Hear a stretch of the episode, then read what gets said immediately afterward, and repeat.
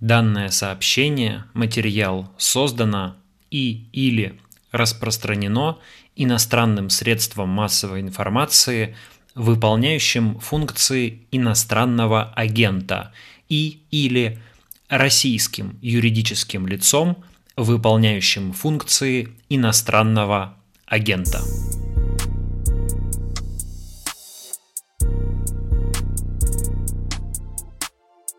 Здравствуйте, друзья! Меня зовут Дмитрий Колезев. Это очередной Republic Talk. Сегодня будем говорить с кандидатом политических наук, со специалистом по российской внешней оборонной политике Павлом Лузиным. Павел, добрый вечер. Добрый вечер, Дмитрий. Павел, ну, собственно, вот э, сегодня переговоры, которые шли эти несколько недель, дошли до какой-то логической точки. Россия получила те письменные, э, тот письменный ответ на свои предложения, на котором она настаивала. Э, это конец, это итог, и если это итог, то каков он, или это промежуточный итог, в таком случае, э, к чему мы пришли? Ну, это и не конец, и не итог, и не промежуточный итог, потому что это просто еще один шаг э, на том пути, на который, в общем-то, э, э, Россия встала в конце прошлого года и на который она вынудила встать Запад, в первую очередь, конечно, Соединенные Штаты. То есть там российские требования о гарантиях безопасности, да, они же не сферический конь в вакууме, да, а, они э, были выдвинуты в контексте там, российских маневров у западных границ, да, они сейчас происходят э, ну, существуют эти требования э, в контексте там, российской переброски войск в Беларусь да, на учения и так далее, и так далее. Да? Там можем вспомнить осенью даже сбитие спутника нашего старого советского. Э, это, это, это все контекст такого силового торга с Западом. И э, те ответы, которые сформулировали там, Соединенные Штаты и НАТО, э, и которые Соединенные Штаты просили не публиковать. Да, и мы сейчас имеем дело только вот как вынуждены по барометру смотреть там за реакцией наших политиков, дипломатов, читать какие-то утечки там в американской прессе на, на, на предмет того, э, что же там э, Соединенные Штаты ответили. Но э, вот сейчас Россия получила эти ответы, и дальнейшая реакция, дальнейшую реакцию мы ждем, будем, будем, будем смотреть, да, будет ли это реализация, если ответы не устроят, тех там неназванных военно-технических мер, которые там обещал и Рябков, и Лавров, если мне память не изменяет, либо это будет э, что-то еще, либо это будут какие-то переговоры, начало длительных, сложных, изматывающих переговоров между там, Россией и США, например, не знаю, в области контроля там, обычных вооружений, либо там, об, об, обновления повестки в области там, сокращения стратегических ядерных вооружений, может быть, там будут какие-то э, варианты по ракетам средней и меньшей дальности, да, там, от 500 до 5500 километров и так далее, и так далее, и так далее. То есть то, что мы получили вчера вечером, и сегодня весь день там это, это обсуждается, это, это, это не итог, не промежуточный какой-то, просто еще один шаг на пути этого процесса. Посмотрим, э, что будет дальше. А почему Россия вообще встала на этот путь в конце прошлого года? То есть вот что так изменилось в России или в мире, что вдруг срочно понадобились понадобилось э, эти предложения по безопасности, почему стали требовать каких-то юридических гарантий. Вроде бы НАТО расширялось весь путинский период, и как-то по этому поводу раньше ну, вот в такой степени не беспокоились. Чего случилось-то? Ну, э, здесь комплекс э, факторов. В первую очередь политика – это искусство возможного. Да? Вам представляется возможность, вы ее э, пытаетесь реализовать. Да? Какая это возможность? Э, Запад сейчас э, не в форме политически. Да? В Германии произошел, ну, русскими терминами будем называть, транзит власти, да, в общем-то, смена канцлера. Во Франции предстоят сложные выборы президентские, сложные для Макрона. Администрация США, в общем-то, погрязла в каких-то внутренних абсолютно там, противоречиях. Ну и плюс администрация США и там, Великобритания, например, которая, кстати, Британия тоже, не забываем, погрязла бесконечных внутриполитических этих дрязгах с тем, нюхает ли Борис Джонсон кокаин или он не нюхает кокаин, э, что-то он там про свинку Пеппу рассказывал и так далее, и так далее. Да, это тоже показатель. Эм, поэтому, э, если Запад не в форме, и если Запад занимается какими-то повестками, типа, не знаю, изменения климата, Э, где Россия, конечно, вынуждена реагировать, но Россия не является здесь инициатором, у России здесь нет инициативы, и, в общем-то, для России это некомфортная роль. Да? Если вы претендуете на статус великой державы, пусть даже хотя бы в военном плане, там, не в экономике, не в науке, там, не демографически, э, то вы все равно должны генерировать какую-то повестку вы должны контролировать какую-то повестку, да, задавать ее.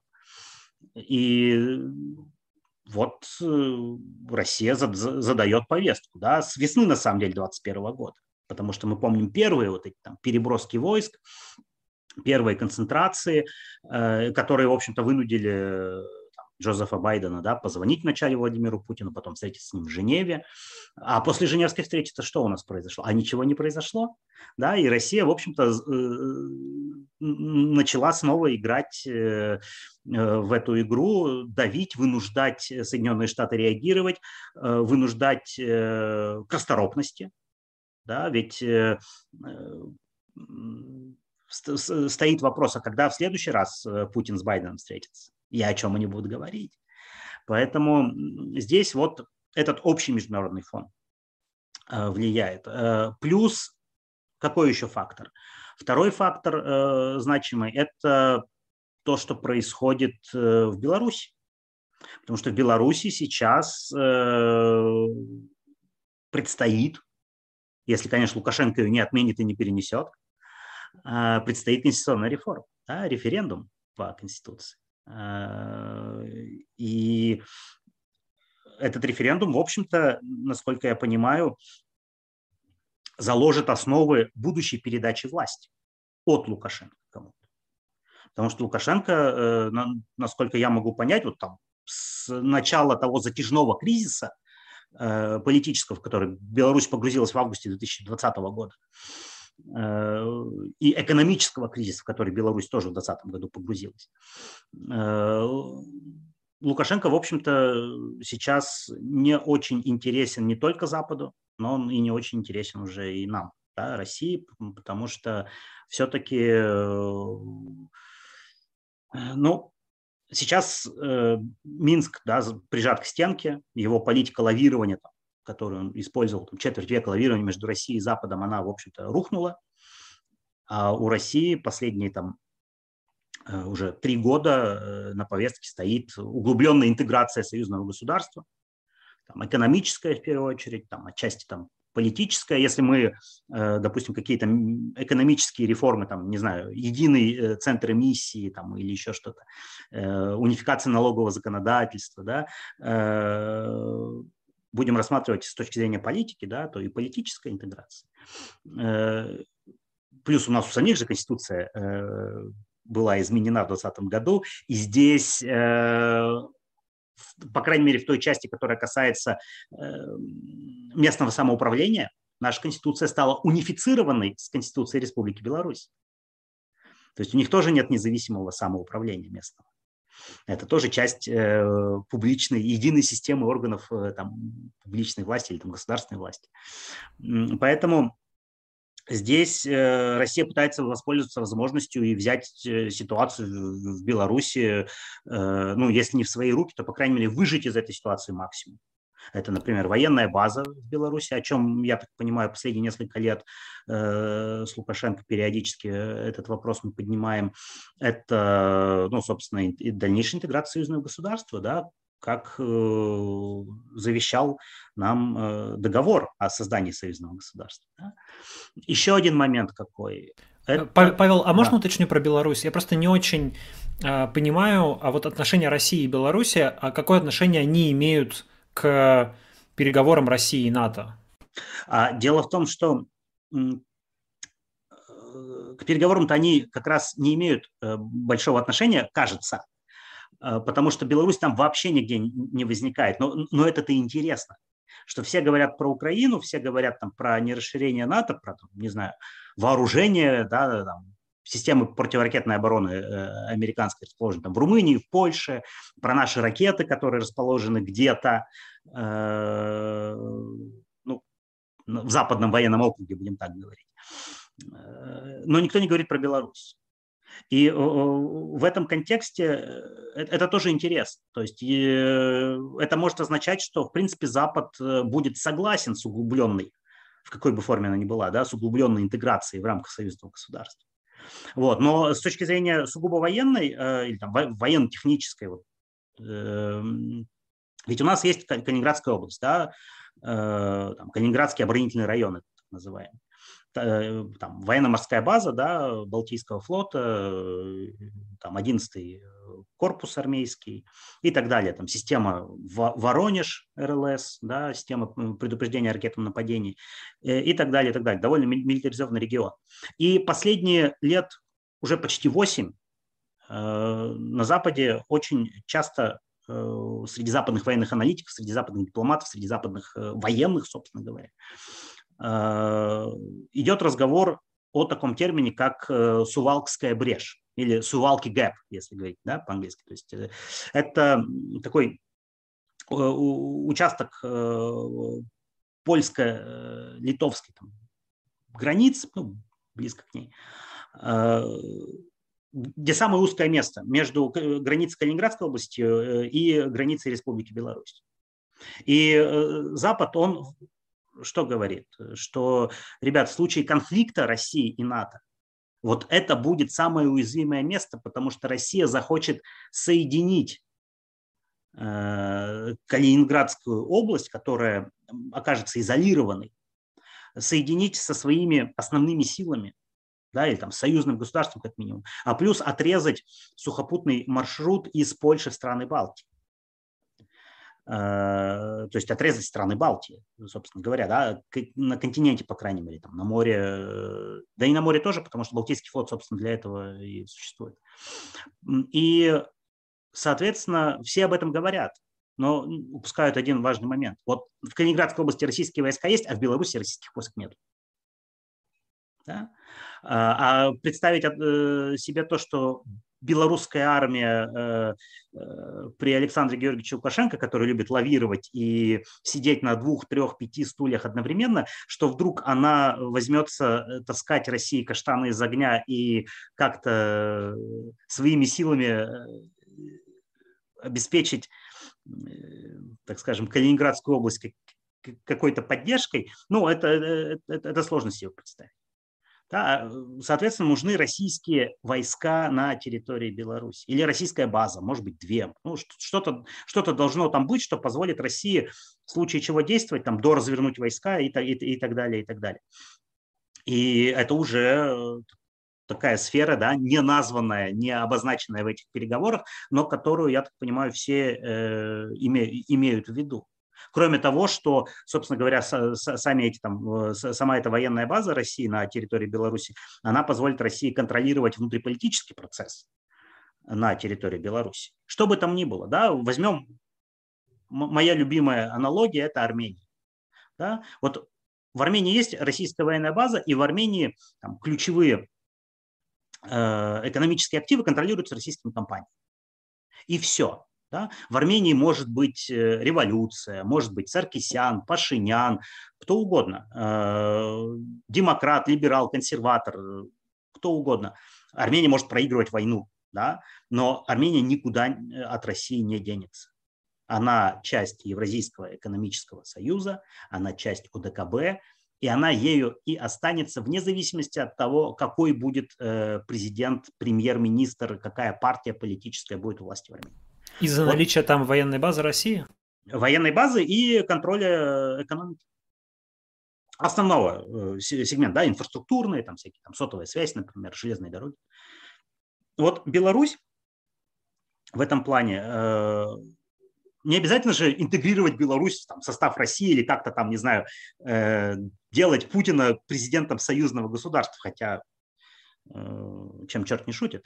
Э, но э, можно же просто сохранить контроль над, над республикой вне зависимости ни, ни от чего. Лукашенко, Тихановская, Колесникова будет у власти. Есть военная база, есть возможность развернуть войска э, там, ну, в каком-то весомом количестве, гораздо больше, чем у ДКБ, например, разворачивала в Казахстане несколько недель назад. Э, и, допустим, э, получение контроля над ключевыми экономическими активами, там, не знаю, калий, нефтеперерабатывающие заводы, там какие-нибудь машиностроения, там, может быть, часть э, а, а, аграрных активов Беларуси, да, там, не знаю, российские сельскохозяйственные холдинги, они могут к этому испытывать да, какой-то интерес. И, в общем-то, все. И здесь не, не обязательно там, даже что-то, я не знаю, какие-то более радикальные шаги предпринимать. Беларусь в любом случае останется в орбите влияния России, и э, никакого лавирования там, между Западом и Россией у Беларуси уже не будет. Никакого прозападного курса уже в Беларуси не будет.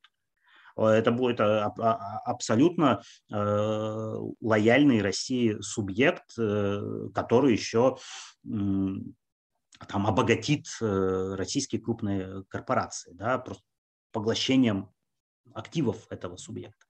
Ну и плюс Беларусь позволит не только там с более сильных позиций торговаться со странами там, НАТО, да, с Западом, ну, там, давить на Балтию, на Польшу, но и э, то же самое давить на Украину с севера, да, потому что то, что сейчас э, происходит там на востоке э, Украины, и то, что там войска в Крыму находятся, да, э, этого недостаточно, чтобы создавать Украине какую-то вот витальную угрозу, которая бы заставила Украину, я не знаю, там, выполнить э, Минские соглашения в том виде, в котором э, это выполнение предполагает Россия.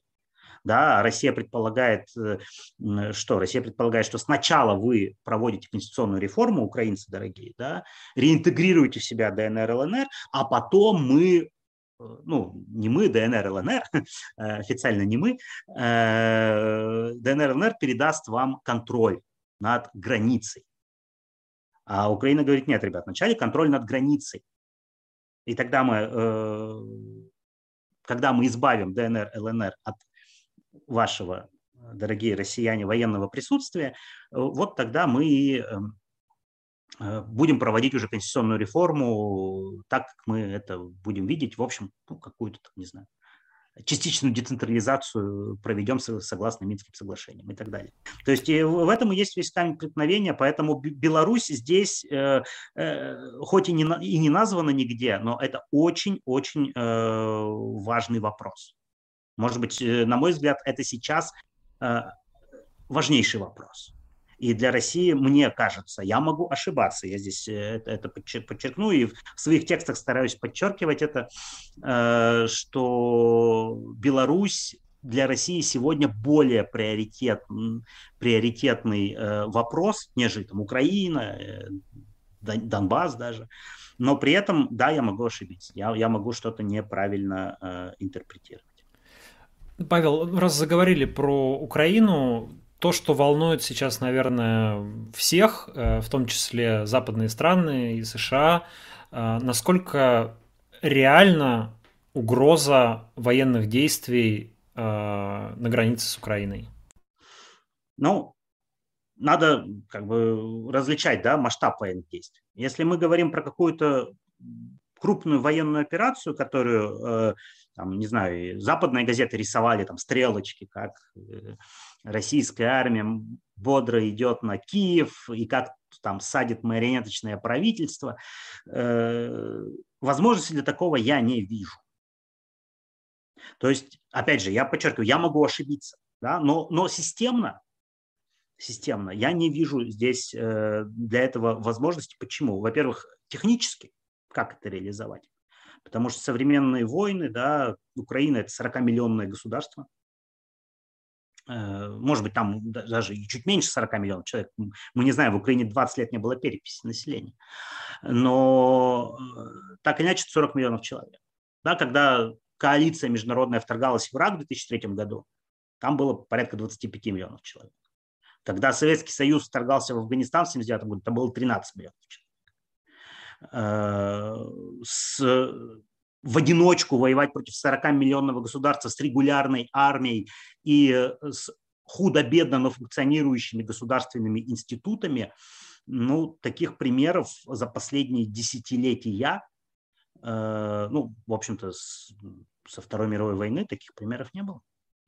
Э, и плюс не надо забывать, что Вторая мировая война, да, в основном аграрное население, война идет в полях, танки там утюжат эти поля, ездят туда-сюда. Э, современный мир – это мир городов. Современная война – это городская война. И это большой вызов э, не только там для российской армии, это вызов для любых армий. Вспомним даже, как штурм Масула да, несколько лет назад, э, такого оплота да, исламского государства, на территории Ирака, что это, во-первых, многомесячная бойня, во-вторых, э, итогом, итогом стало ну, разрушение города. Да, то есть, несмотря на все там, высокоточные вооружения, все вот это э, современные там, системы подготовки солдат и офицеров, город был э, разрушен в значительной э, степени. И это большой вызов. А в Украине э, порядка там 70, около 70% населения это городское население. То есть вы не можете преодолевать сегодня, там, не знаю, сотни километров за 2-3 недели. Это очень тяжело, если у вас есть сопротивление регулярной армии, если государство не разложилось, э, как, не знаю, как режим Саддама Хусейна тот же самый, да, помянутый в 2003 году, когда он э, не то, что он проиграл там все баталии на поле битвы, да, а просто он коллапсировал, и армия просто не воевала против э, коалиции. Э, ну, в какой-то момент воевала, потом она просто перестала воевать, и все. Э, э, вспомним нашу сирийскую кампанию, да, у нас, э, мы начали ее там в конце сентября 2015 года, там, база в Латаке, там, Хмеймим, все, все дела, авиация, на земле нас э, союзники поддерживают, да, там, Асад, Хизбалла, иранцы.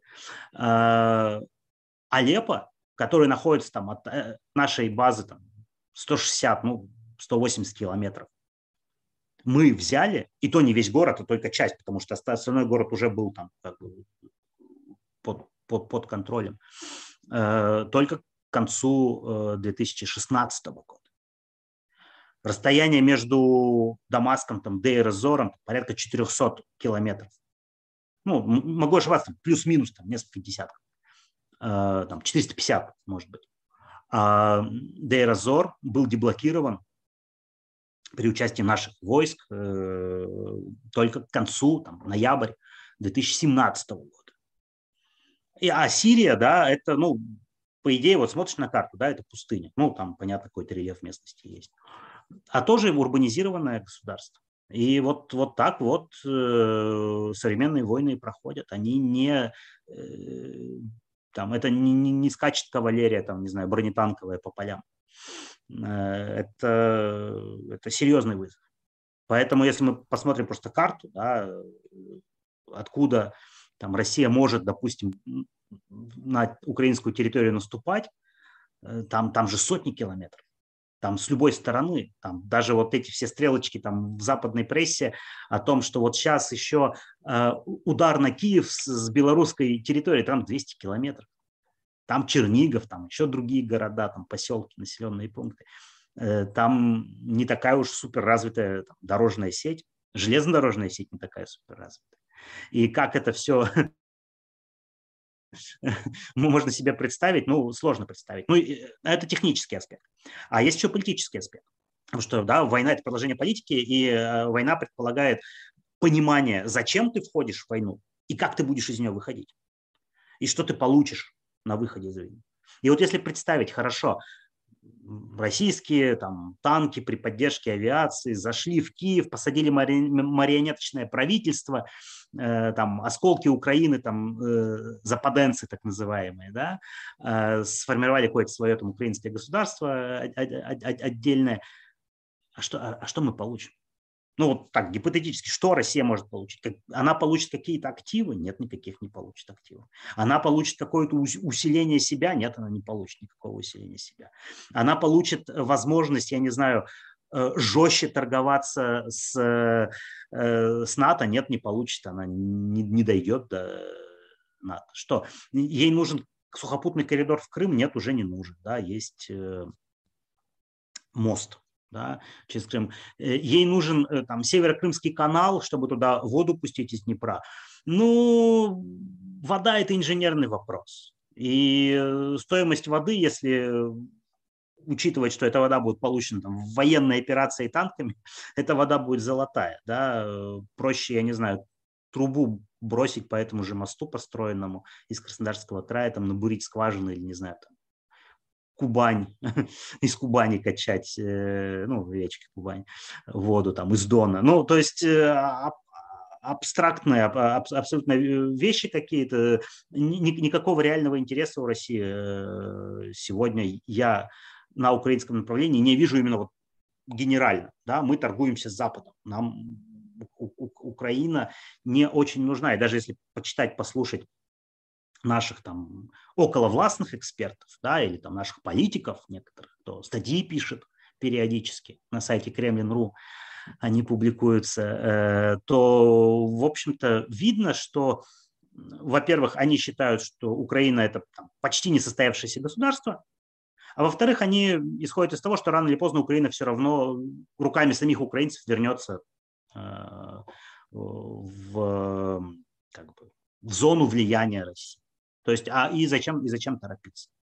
То есть по, по, получить э, какую-то абстракцию э, и за это заплатить э, колоссальную цену нет смысла нет.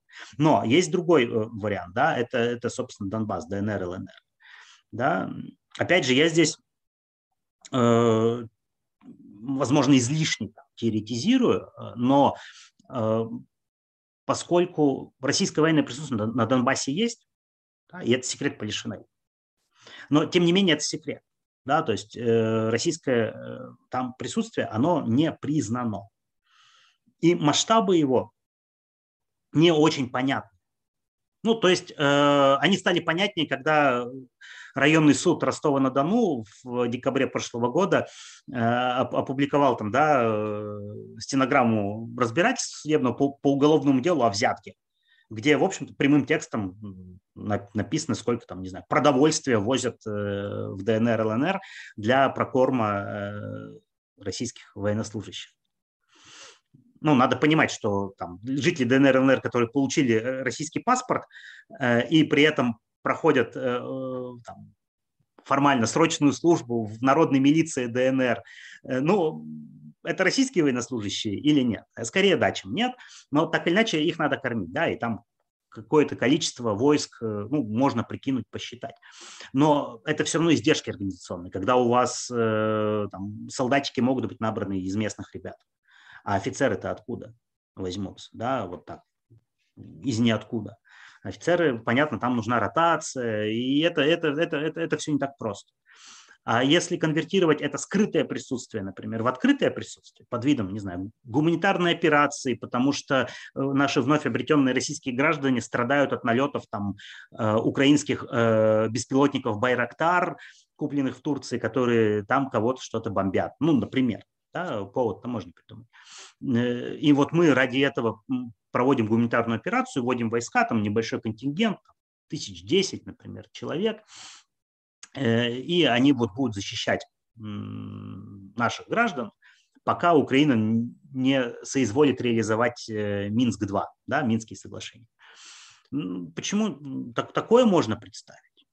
Здесь, по крайней мере, будет переформатирование мирного процесса, э, а с другой стороны, статус-кво не меняется.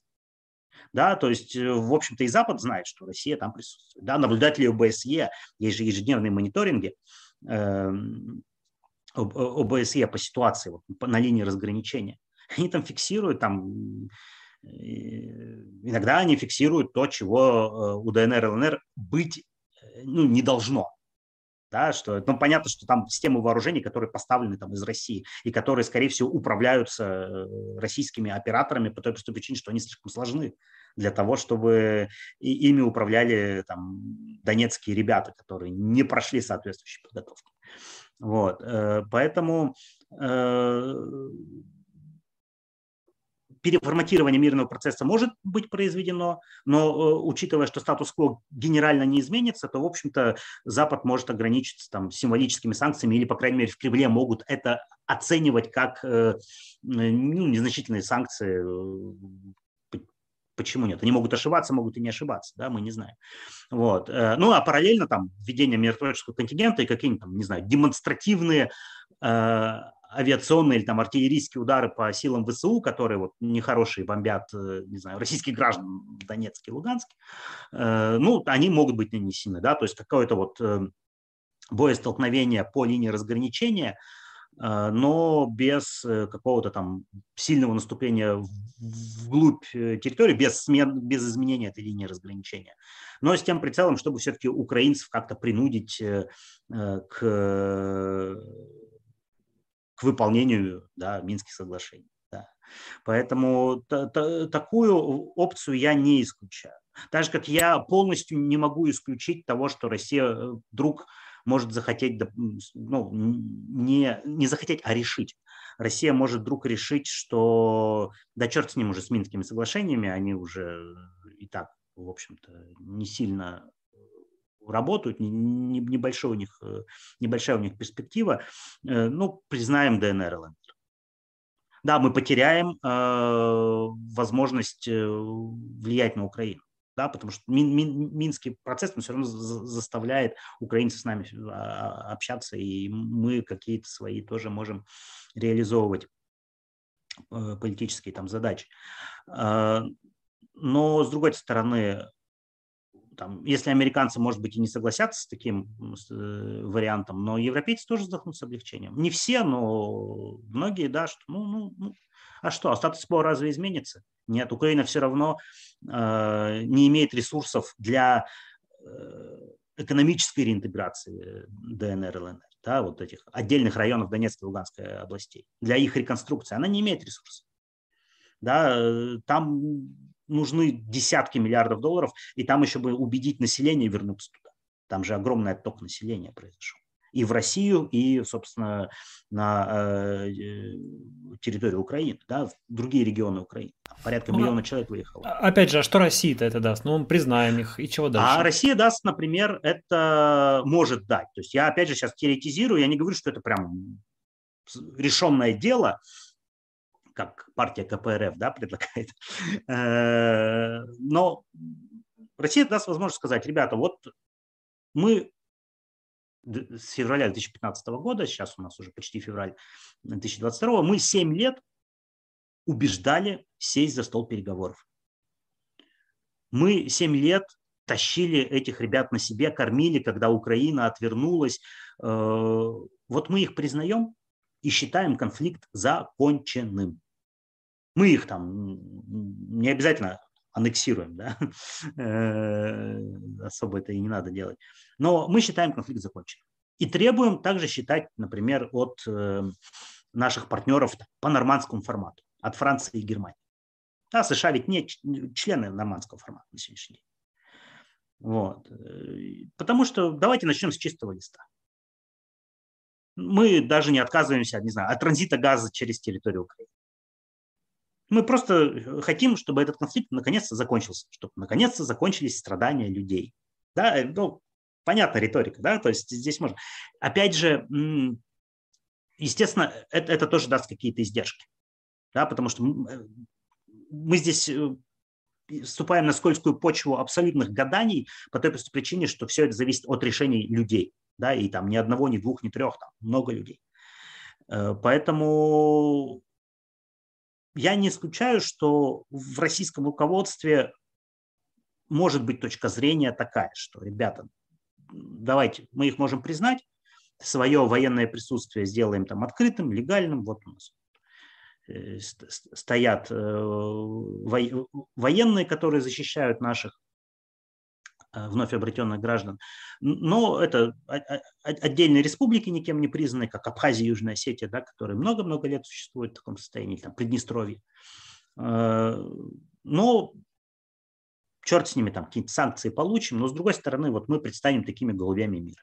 Мы пытались, мы честно всегда стояли за Минские соглашения, но мы видим, что ничего из этого не получится. Ну и до свидания. Другое, другое дело, что э, я не уверен, что это имеет смысл делать именно сейчас, потому что все-таки в Украине там тоже там, в обозримой перспективе выборы да, предстоят. Э, и э, я думаю, Россия все-таки постарается подождать э, результатов этих выборов. Ну, мне, мне, мне кажется, этим, это, это, более логичным, такой взвешенный шаг, а там не, не знаю, не бомбить ВСУ на линии разграничения, там, не делать какие-то другие радикальные шаги, а, например, э, пока подождать, а параллельно, э, возможно, начать какой-то переговорный процесс там, по контролю над вооружениями э, с американцами. Ну, в зависимости от того, что, что там американцы написали нам в ответе своем. Павел, а вот эти требования, ну, предложения по безопасности, которые Россия выдвинула, насколько, с вашей точки зрения, они обоснованы? Насколько обоснованы опасения Кремля по поводу продвижения НАТО, по поводу размещения там, возможных э, ударных вооружений вблизи российских границ и так далее? Ну, объективно, да, э, опасения Кремля это, это игра. Потому что, во-первых, размещать ударные вооружения вблизи российских границ сегодня никто не планирует, а даже если бы и запланировал, то как это сделать? Просто поставить, я не знаю, ну давайте представим, да, а, а, американцы наконец-то разработали ракету средней и меньшей дальности, которых у них сегодня нет, и решили, а, а вот мы мы же злобные империалисты, да, вынашиваем планы по тому, как развалить Россию, поставим эту ракетную установку в район Харькова. Ну, военная установка – это же офицеры да, и солдаты. Это ну, военная база, маленькая, но военная база. А она, получается, сферический конь в вакууме. Да? То есть она, получается, оторвана от всей инфраструктуры, от э, системы поддержки. Она никак не вписана в систему других военных баз. Э, как, как действовать э, с, э, с этого объекта? Что он будет делать? Это то, что как раз э, э, американцы э, называют stand-alone system, да, то есть система, стоящая вот одна в поле, один в поле воин. Вот такой. Но один в поле не воин, и они это тоже прекрасно понимают. То есть логики здесь никакой нет, э, и они ну, это э, не подождите, планируют. Подождите, да. а, а что такая система не может существовать? То есть, ну, нельзя представить. Я как бы я плохо разбираюсь в военно-технических вопросах, но условно какой-то, значит, э, комплекс, который американцы разработали там с ракетами средней дальности, они ставят окей под Харьковым, который более-менее там автономно работает при поддержке украинского правительства, лояльного им, они его там как угодно снабжают, а, не знаю, даже украинская армия там осуществляет ему какую-нибудь поддержку, и все это, все это представляет угрозу для России, или нет? А если, а если Россия нанесет удар по этому э, ракетному комплексу, и погибнут американские граждане, э, американские военнослужащие. А как Америка будет э, действовать, когда у нее где-то военная база непонятно где в чистом поле стоит за сотни километров э, от ближайшей э, любой военной базы, там, э, будь то США или там военной базы любого члена альянса. Э, нет, это, это, это, это, это абсолютное безумие, то есть на это никто не пойдет, просто там внутри США поднимется огромный вал негодование, ну и, и, в общем-то, те люди, которые это предложат, они просто будут уволены сразу же, ну, просто за профнепригодность, эм, потому что любая, да, система, она должна быть вписана в общее военное планирование, в общее понимание, для чего она там существует, э, как она будет функционировать в разных сценариях. Да? Ну и плюс ко всему прочему, самый-то интересный момент. А какая разница какое подлетное время у какой ракеты.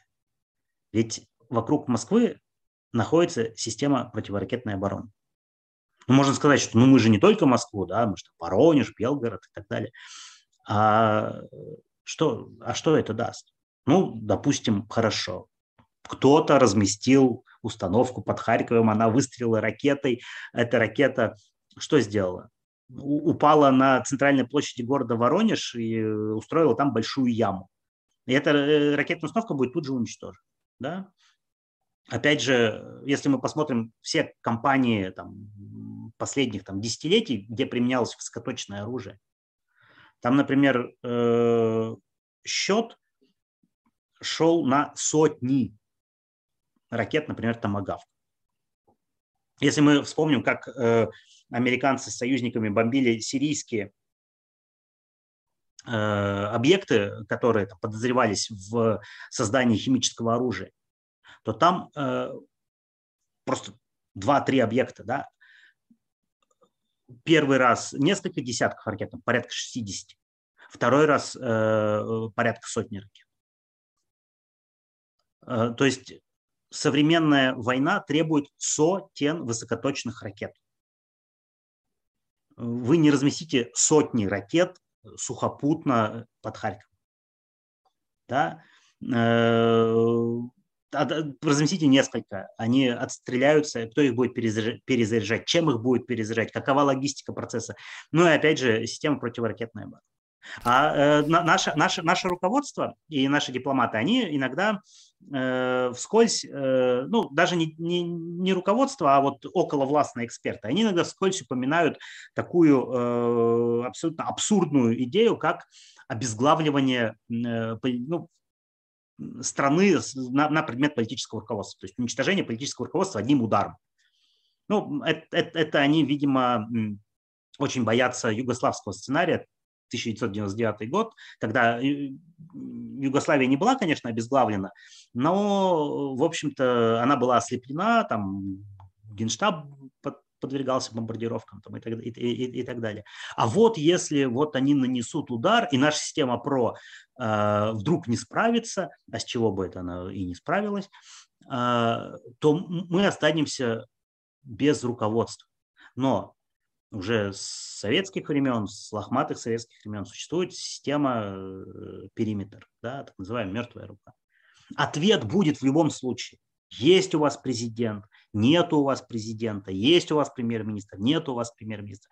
Эта система работает довольно, как сказать, она, она не очень зависит от конкретного персонажа. То есть это то, что э, отправляет ядерные ракеты в ответ при нанесении удара, правильно понимаю? Ну, конечно, конечно. Да, да, да. Э, то есть это э, здесь не надо сомневаться в том, что это есть, оно есть, и не надо сомневаться в том, что оно функционально. Оно функционально. Почему, почему нет? Э, в это вложены огромные деньги. Да, и за предыдущие десятилетия, и даже в нулевые годы, уже там, после крушения Советского Союза, в это вложены огромные деньги, в это вкладываются огромные Поэтому, э, в общем-то, никакого там, обезглавливающего удара никто даже, я не знаю, даже в сильном подпитии не планирует там в странах Запада, потому что э, это ничего не даст, а, а, а ответ будет э, в любом случае. Поэтому все эти Павел... разговоры о, о подлетном времени, они устарели еще в 60-е годы. Да, То есть когда, под... когда было это актуально? Потом... То есть подлетное время вообще не важно? Зачем тогда, зачем тогда ну, размещаются же какие-то, э, ну, там, как мне, по крайней мере, представляется, может быть, я не очень внимательно за этим слежу, страны все равно стараются географически разместить те или иные э, ракетные установки ближе к предполагаемому противнику, или нет? Э, стараются разместить, но это же там не ядерные ракетные установки. А если это обычная ракетная установка, то вы обычной ракетной установкой э, не обезглавите никогда э, руководство. Да? И вам, опять же, нужны сотни высокоточных ракет. Вы их не разместите. Они на кораблях хорошо размещаются. На суше у нас, допустим, э, ну, бригада Искандер, да, оперативно-тактические ракеты, да, там, дальностью до 500 километров. Вот целая бригада ракет, ну, Искандеров, да, ракетная, целая ракетная бригада, один залп – это 24 ракеты. Потом идет процесс перезарядки, Потом, ну, второй залп, еще 24 ракеты. А э, третья перезарядка, я не знаю, возможно или нет, в плане того, что там, как логистика выстроена, как производственные мощности э, выстроены. Э, но я так понимаю, что там, на третий удар-то и наши особо не, не рассчитывают уже, потому что ну, эти, эта бригада будет уничтожена да, там, а, ответным огнем. Поэтому говорить э, о, о, о том, что э, там могут разместить у границ России э, какие-то установки, ну, во-первых, а что, НАТО у нас планирует наступать на Москву или на Санкт-Петербург, или, не знаю, на Нижний Новгород? Они, это ни в одном документе таких вариантов не существует, просто не существует. Они э, об этом даже не думают. Это они об этом особо, кстати, никогда и не думали даже в эпоху холодной войны. То есть э, это считается ну, невозможным, это за гранью просто даже научной фантастики. Это вот даже, даже Том Клэнси э, в своих э, боевиках этих литературных там, конца 80-х годов на это не замахивался. Поэтому э, говорить о том, что там, нам, нам угрожают какие-то ракеты, что есть какое-то там подлетное время. Да нет уже, все. Подлетное время устарело к середине 60-х годов, когда появился паритет а, относительный там по э, ракетам, по боеголовкам, когда ракеты стали э, межконтинентальные более совершенными. И, в общем-то, подлетное время стало ну, не, не актуально. Единственное, это вот на поле боя, да, вот там, тактический, э, тактический уровень. Э, это, это актуально, да, наносите вы, сколько у вас летит там бомбардировщик до цели, сколько у вас э, снаряд летит до цели. Но, опять же, это обычные вооружения. Никто не планирует воевать против России обычными вооружениями, никто не планирует вторгаться на территорию России. Да, все-таки э, вот этот комплекс у нашей власти, может быть, у кого-то он и сидит в головах, комплекс Югославии 1999 года, но что Югославия, какова география Югославии, какова география России. Поэтому э, то, что вот мы этими терминами подлетного времени э, оперируем, это просто дипломатическая уловка. Это просто попытка жестко торговаться с Западом, Соединенными Штатами в первую очередь, э, попытка принудить их, дать нам какие-то нам привлекательные предложения. А вот, а... а вот торговаться за что? Если как бы все, все эти предложения по сути основаны на лукавстве, ну то есть на самом деле такой объективно тревоги нет, тогда что с вашей точки зрения Россия в реальности пытается выторговать? Ну, в российских доктринальных документах э, и выступлениях российских э, руководителей, начиная с 1990-х годов, со времен Бориса Николаевича Ельцина, да, э, в принципе, все сформулировано. Да. Три основные цели. Первое, да, главное. В мире не должно никаких важных вопросов решаться без России. Да, Россия может быть экономически слабой, Россия может быть демографически ну, там, несопоставимой там, с Индией, с Китаем, с Бразилией, с Нигерией, с Египтом. Ну, с Египтом сопоставимой, с Нигерией уже нет. Э, но без нее не должно решаться ничего. То есть крупные любые вопросы, они должны решаться при участии России. В любой точке мира. Это наша внешнеполитическая да, стратегия. Второй момент. На постсоветском пространстве Россия единственная доминирующая сила. Там, экономически, да, там, связи можно развивать там, с Китаем, с Евросоюзом, но политически это, на это должно быть согласие Москвы. На это должно быть добро из Москвы. И это добро поддерживается э, военной силой, да, абсолютным доминированием над всем постсоветским пространством. За исключением Латвии, Литвы Эстонии. То есть все, Украина, Молдова, Беларусь, Южный Кавказ, Центральная Азия. Сейчас с этим тоже, кстати, проблемы, да, там Азербайджан, Турция тяготеет, но это, это, это уже частности, да, это как раз, в общем следствие скорее неизбежных процессов. Но Россия претендует на то, чтобы быть доминирующей силой на постсоветском пространстве, чтобы, если кто-то, я не знаю, там, Евросоюз решит э, устроить какие-нибудь партнерские, там, глубокие отношения с, не знаю, с Бишкеком, чтобы они звонили в Москву и спрашивали, а можно мы вот тут сделаем вот это, это, это. И э, третья цель, которая тоже сформулирована в 1990 год, это статус одного из гарантов европейской безопасности. Да, то есть сейчас единственным гарантом европейской безопасности является Соединенные, являются Соединенные Штаты Америки, потому что они э, лидируют да, по экономическому потенциалу, по военному потенциалу, они защищают Европу. Так вот, Россия с э, примерно середины 90-х годов, она, она регулярно заявляет, что, ребята, ну, НАТО там в идеале, конечно, вообще лучше распустить, по мнению российской элиты. Но э, в целом можно и не распускать, но при этом вот, вот эта идеологема о неделимости безопасности, там, от едином, э, о едином пространстве безопасности от Лиссабона до Владивостока, э, это как раз идеологема, она и предполагает, что Россия будет одним из гарантов европейской безопасности. А поскольку таких гарантов сейчас только один, то Россия должна быть вторым.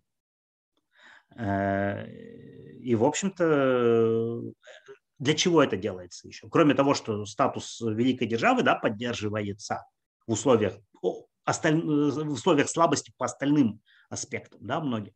При том, что российская элита может воспринимать эти слабости как, как, как временные, что ну, ну преодолеем когда-нибудь. А статус, он более-менее вечен. Ну, так, э, такая философия э, возможна.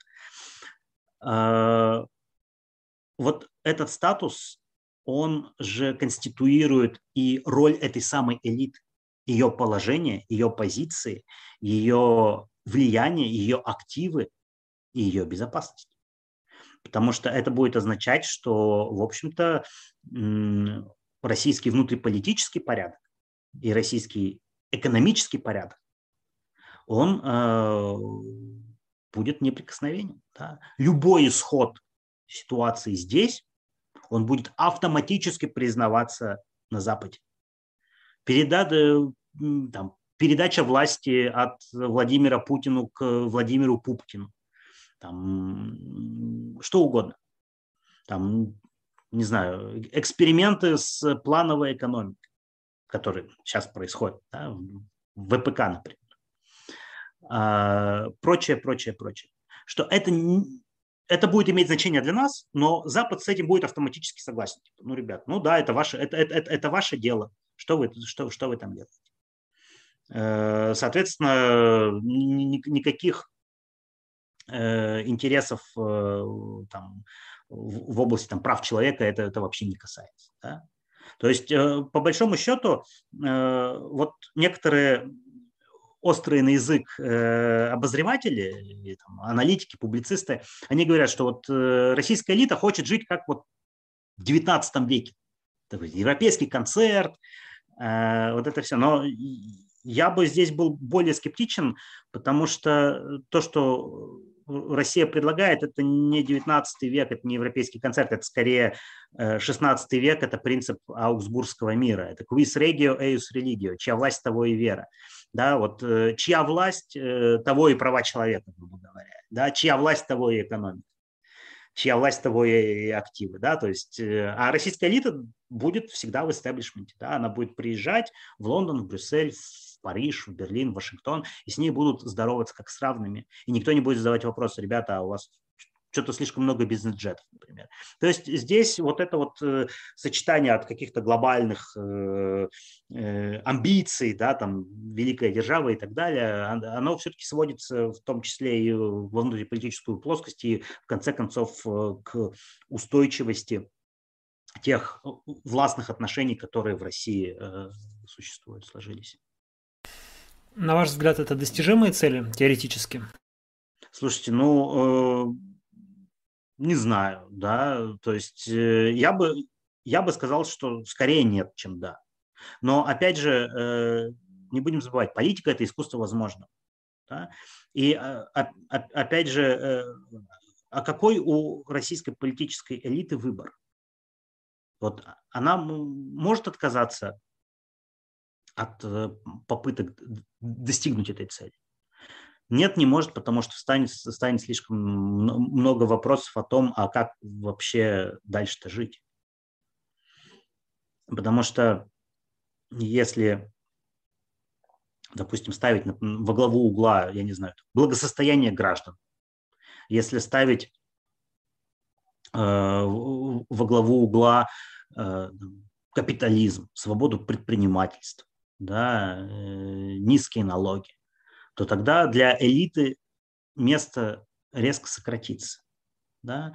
Я не говорю сейчас даже про демократию, да, я не говорю про это. Э, вот там честные выборы это, это, это, это, это, это вообще сейчас пока абстракция. Но делегирование, допустим, полномочий от центра, например, на уровень местного самоуправления, у нас же э, МСУ почему, в общем-то, ликвидировано сейчас по новой конституции, да, ну вот как, как автономная власть, а потому что МСУ обескровлено, потому что в МСУ нет денег просто. И у нас поэтому э, губернаторы занимаются э, в любом регионе России. Губернаторы занимаются бордюрами в региональной столице. Вот, вот до такого вопроса. А уже, например, развитие трамваев где-нибудь в Екатеринбурге или метро, да, там же. Это уже вопрос федеральный, это уже вопрос лично Владимира Путина. Или там вопрос, э, создаем мы там где-то агломерацию, да, в том же, там, не знаю, там, Казанская агломерация или там, Краснодарская агломерация. И это вопрос министра, председателя правительства, там, президента, администрации президента. А люди-то где здесь? Да? А, люди, а люди здесь просто объекты. Да? И это уже вопрос как раз тоже философский что, э, опять же, я не говорю тут про демократию и так далее, это вопрос просто философский, а люди сами хозяева своей жизни, и они просто вот э, э, а, а, а, объекты вот этого спектакля внешнеполитического и плательщики, да, которые платят за билет на этот спектакль своими налогами. Поэтому здесь уже как раз мы уходим в область такой, да, политической философии, а, а, а как можно сделать иначе? Вот российская политическая элита не понимает сегодня и не знает, э, и боится об этом думать. Почему? Потому что это мы с вами можем здесь абстрактно рассуждать о том, вот как бы хорошо было бы, если бы нас спрашивали да, о чем-то о том, как управлять нашими городами. Э, а для элиты ведь это вопрос э, не только власти и активов, это вопрос выживания, не только там социального выживания, статуса, сохранения статуса и так далее, а выживания физического. И не только себя, но и детей э, и, и, и, и так далее, и так далее. Поэтому э, вопрос гарантий для них, да, потому что они-то рискуют больше. Да, мы с вами вот поговорили, мы там, Репаблик стал иностранным агентом э, э, и так далее, да, прессинг, прессинг есть, но мы всегда можем отойти в сторону да, сменить профессию. Я не говорю тут даже про иммиграцию, да, просто сменить профессию. А эти-то люди э, во власти, они не могут сменить профессию. Ладно, и, уехать, и уехать не могут уже сейчас. Теперь уже да. А, давайте вернемся к военно-техническим mm-hmm. вопросам. Вот еще один возможный ответ, а, ну, как бы, возможная угроза, которая может применяться в этом торге, это какой-то военно-технический ответ, связанный с нашими там странами-партнерами. Куба, Венесуэла, Никарагуа, а, Иран. Вот а, теоретически что это может быть и насколько там реалистично, ну, говорят, вплоть до повторения Карибского кризиса? Ну, я не думаю, что повторение Карибского кризиса. Здесь давайте градировать, да, самых простых. Самые простые э, ответы, которые не будут стоить в принципе ничего, это, например, э, признание того, что крылатая ракета наземного базирования 9М729, из-за которой Соединенные Штаты в 2019 году вышли из договора о ликвидации ракет средней и меньшей дальности, сказав, что эта ракета нарушает этот договор, э, что эта ракета действительно имеет дальность выше 500 километров. Россия это официально не признает. А, соответственно, э, если Россия это признает, скажет, да, ну да, у нас есть такие ракеты. или там не, не 9М729, а 9М729М, например, ну, условно. Да, она имеет э, дальность выше 500 километров. И она у нас развернута там в западном военном округе. Э, это уже изменит ситуацию. Это уже военно-техническая мера. Или, например, в российских требованиях и гарантиях безопасности есть пункт о нестратегическом ядерном оружии. О том, что нестратегическое ядерное оружие должно быть возвращено на национальные территории. А у США э, нестратегическое ядерное оружие, это авиабомбы свободного падения, Э, находится в Европе, э, в нескольких странах и в Турции. Но поскольку э, США не планируют пока выводить это ядерное оружие из Европы, поскольку оно имеет во многом символическую роль, что США, опять же, гарантируют европейскую безопасность, что они гарантируют Европе ее, гарантируют Европе неповторение Второй мировой войны. Вот так, генерально, если рассматривать, поскольку я, вот это ядерное оружие, там эти авиабомбы э, появились очень-очень давно в Европе с этой целью. Но Россия, например, может сказать, что официально наша позиция много лет, что все наше не стратегическое ядерное оружие, которое не охвачено никакими договорами, оно лежит на центральных базах хранения. Но можно всегда сказать, что ребята, ну вот теперь в условиях вот этой непонятной ситуации э, нам не, не, неприятной, вот наше нестратегическое ядерное оружие частично будет развернуто вот в Калининграде, Калининградской области. Технически для этого все есть давно, и, в общем-то, э, как бы генерально это ничего не изменит. Но политически это изменит реальность, да, потому что Россия скажет, у нас в Калининградской области есть ядерное оружие. Вот у вас, ребята, есть ядерное оружие в Германии, там, в Турции, в Бельгии, в Италии. А у нас есть в Калининградской области. Вот на постоянной основе. Да, это тоже не будет ничего стоить России, потому что, опять же, вся инфраструктура существует. Ну, это, это же такая чисто символическая вещь, я правильно понимаю? То есть, как бы с военной точки зрения, там, наверное, мало значительно. А, ну, это мало значительно с военной точки зрения, это не мало значительно с политической точки зрения, потому что э, европейцам будет сказано прямым текстом, как говорилось это в 1960-е годы, что вы под прицелом. Вот а, а, э, этими ракетами из Калининградской области э, Америку никогда не достать. Но вы, ребятушки, под прицелом. Поэтому давайте там, не знаю, дистанцируйтесь от США, там, не знаю, предъявляйте им какие-то требования по безопасности дополнительно. То есть э, как-то как действуйте. То есть вбить клин вот в это трансатлантическое единство, вбить клин в, в альянс. Э, и шансы на это не нулевые. Да, мы уже видели заявление президента Хорватии о том, что мы, хорватская армия не пожарная, мы не будем тушить чужие пожары. Да. Все наши солдаты будут находиться в Хорватии. Вот. Э, это тоже интересно. Э, вот эти меры, они не будут стоить России абсолютно ничего. Абсолютно ничего. Да? Если там говорить о каком-то там доразвертывании каких-то ракет, э, вооружений и так далее, ну, тут можно фантазировать очень много, но все упирается в возможности российской промышленности ну, оборонный, да, оборонно-промышленного комплекса. Он не может произвести, я не знаю, сотни ракет внезапно в один день. Он не работает так. Поэтому скорее какие-то вот э, меры могут быть связаны с модернизацией уже существующих вооружений, с их там редислокацией какой-нибудь и так далее. Э, ну, с той же, например, военной базы на территории Беларуси.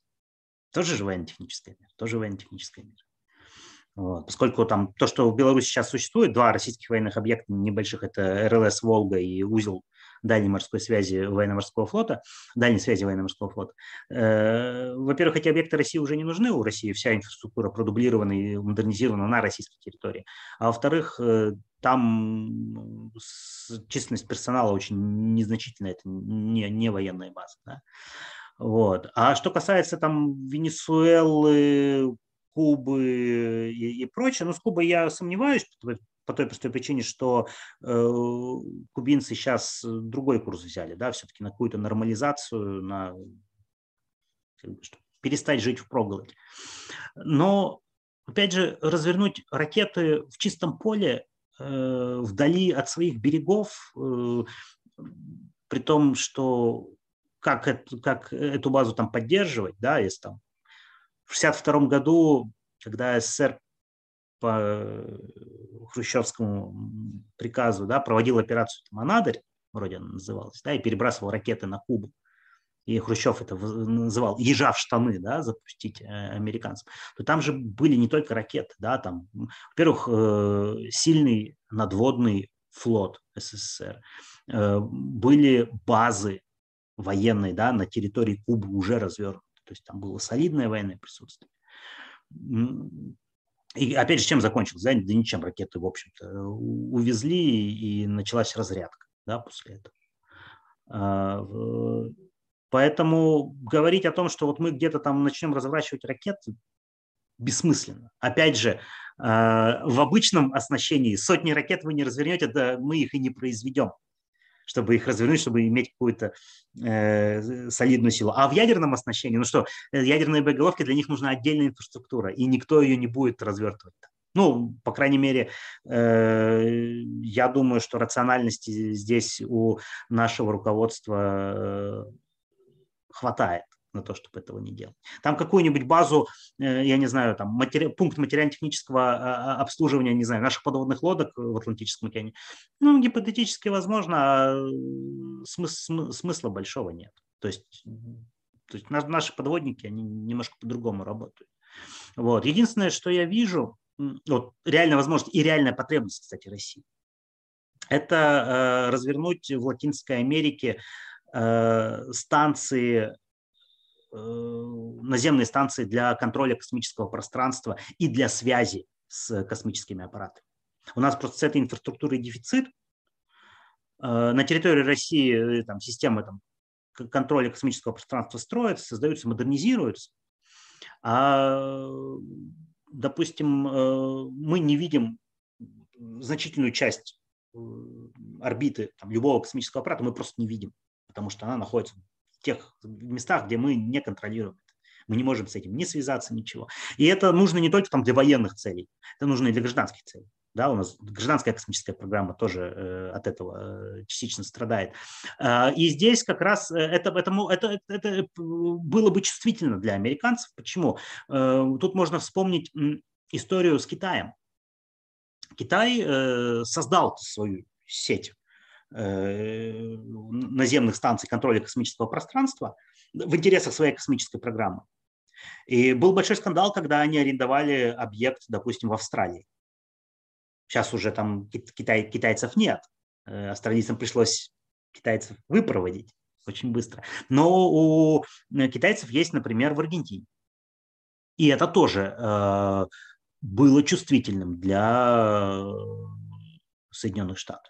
То есть это, по крайней мере, это обсуждалось. Там небольшой объектик, но так или иначе это обсуждалось. А если мы э, говорим о том, что там вот будет, например, э, э, система контроля космического пространства там, для связи с миссией, с миссиями гражданскими, там, Роскосмосом, ну, там будет какой-то военный персонал, потому что там будет осуществляться, например, там, не знаю, радиосвязь не только с гражданскими, но и с военными. А это значит, что э, аппаратами. А это значит, что там будут присутствовать российские военнослужащие. Да?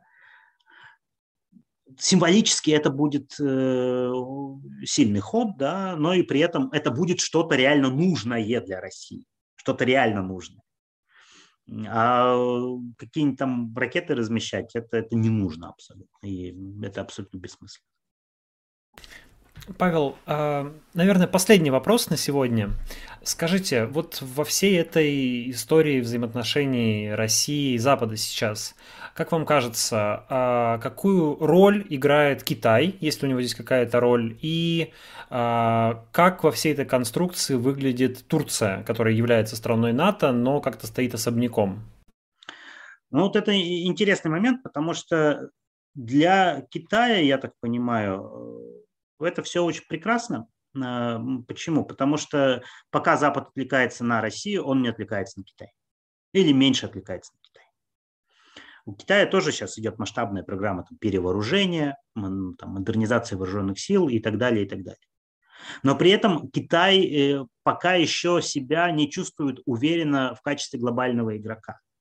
Потому что у Китая э, какая главная проблема? Это э, не желание и неготовность даже, не то что желание, неготовность выстраивать международные коалиции. Потому что у Китая подход. КНР не должна зависеть ни от кого, ни в каком вопросе. А коалиция предполагает взаимозависимость между игроками. И даже там в рамках НАТО, классический пример. Вот у нас э, есть искаженное представление, что, мол, американцы это доминаторы такие, а вот э, все страны НАТО это такие сателлиты, которым э, окриком в телефонную трубку или там по скайпу, по зуму их там выстраивают. Но нет, американцы зависят, например, от, от, от, от Польши, от Эстонии, от Франции. Там есть взаимозависимость. И, а китайцы так не умеют. А учитывая, что последние два года Китай вообще закуклился, а он закрыл границы, все. Э, и людей еще отпугивает, да, всякими там у них экстравагантные э, способы тестирования на коронавирус, например. Э, не буду тут в эфире озвучивать, каждый сам погуглит. Китай закрылся. А закрытая страна, ей очень сложно э, быть глобальной державой. СССР пытался так э, делать, но чем закончилось? А, кстати, КНР опыт СССР изучает очень внимательно, буквально детально до мелочей. Поэтому э, Китаю сложно, и раз э, все увлечены Украиной, э, европейской безопасностью, ну, ну и прекрасно. Пока, пока Китай осваиваются. Плюс в Китае не забываем, внутриполитическая реформа. Да. Они, ну не знаю, переварили уже или нет, они переваривают Гонконг тихонечко, да, и, в общем-то, вот э, та отмена или ревизия наследия Дэн Сяопина, которая идет в Китае, да, когда ограничение по срокам для председателя КНР снимается. Да, 10 лет, все, должен уйти в отставку. Сейчас вроде как уже можно больше. А, это тоже интересно. И Китай не такой монолитный, и Китай это не такая там тоталитарная машина. Это, конечно, тоталитарное государство, но это не машина, где каждый там из этих полутора миллиардов, миллиардов 400 миллионов человек, каждый является каким-то винтиком и четко берет под козырек. Нет, нет, нет. Китай очень сложный в этом отношении.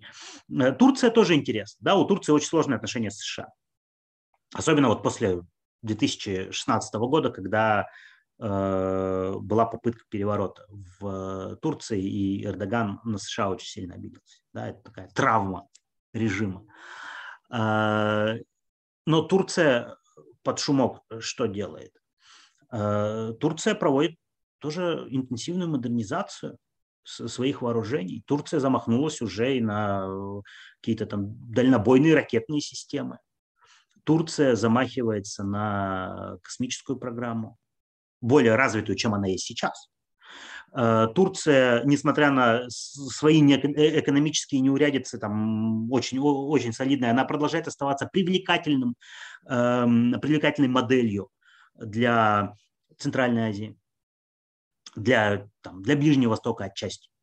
Поэтому турки тоже под шумок ведут свою игру. Да, одной рукой мы поставляем байрактары э, в Украину, другой рукой мы воюем с российским союзником Арменией, э, помогая Азербайджану победить, да, потому что тоже байрактары применялись. И, и параллельно мы покупаем у России С-400, причем до сих пор не очень понятно, что Турция платит за это. То есть там сумма, которая озвучилась, непонятно, платят ли турки хотя бы хоть копейку пока что. То есть, ну, э, сложная история, да. И плюс э, при этом э, Турция не отказывается от дальнейшего развития военно-технического сотрудничества с Россией. То есть тур, тур, тур, турки выстраивают свою систему баланса внешнеполитического и параллельно э, развивают э, свои вооруженные силы. Э, и, в общем-то, двигаясь куда-то э, вперед к статусу э, очень влиятельной э, державы, при этом автономной от НАТО. То есть она, э, Турция не планирует выходить из НАТО, естественно, но, ну, пока что. Но при этом хочет иметь более свободные руки да, в контексте хотя бы там ближневосточной политики, да и вплоть даже до Афганистана, потому что роль Турции в афганских делах, она, ее тоже не надо недооценивать. Вот, поэтому пока мы на себя отвлекаем внимание, все э, ребята в этом мире пытаются делать свои дела, достигать своих интересов, опять же, политика искусства возможного. Да? От наших противоречий э, с НАТО э, бонусы получаем не только там мы или там американцы, собственно, НАТО, но и бонусы получают другие страны, иногда местами даже неожиданно. Павел, спасибо огромное за этот рассказ. Увлекательный получился разговор. Э, ну, я, надеюсь... я, я надеюсь, э, не знаю, там зрители как комментируют, какими а, словами а, меня обзывают. Не, не, не, обзываются в порядке. Зрители оценят, слушатели нас в подкасте тоже оценят, и читатели потом это все выйдет в Republic в виде расшифровки, в виде стенограммы. Ну, еще раз вас благодарю. Напомню, что с нами сегодня был кандидат политических наук, эксперт по российской внешней оборонной политике Павел Лузин. Павел, большое спасибо. Всего доброго.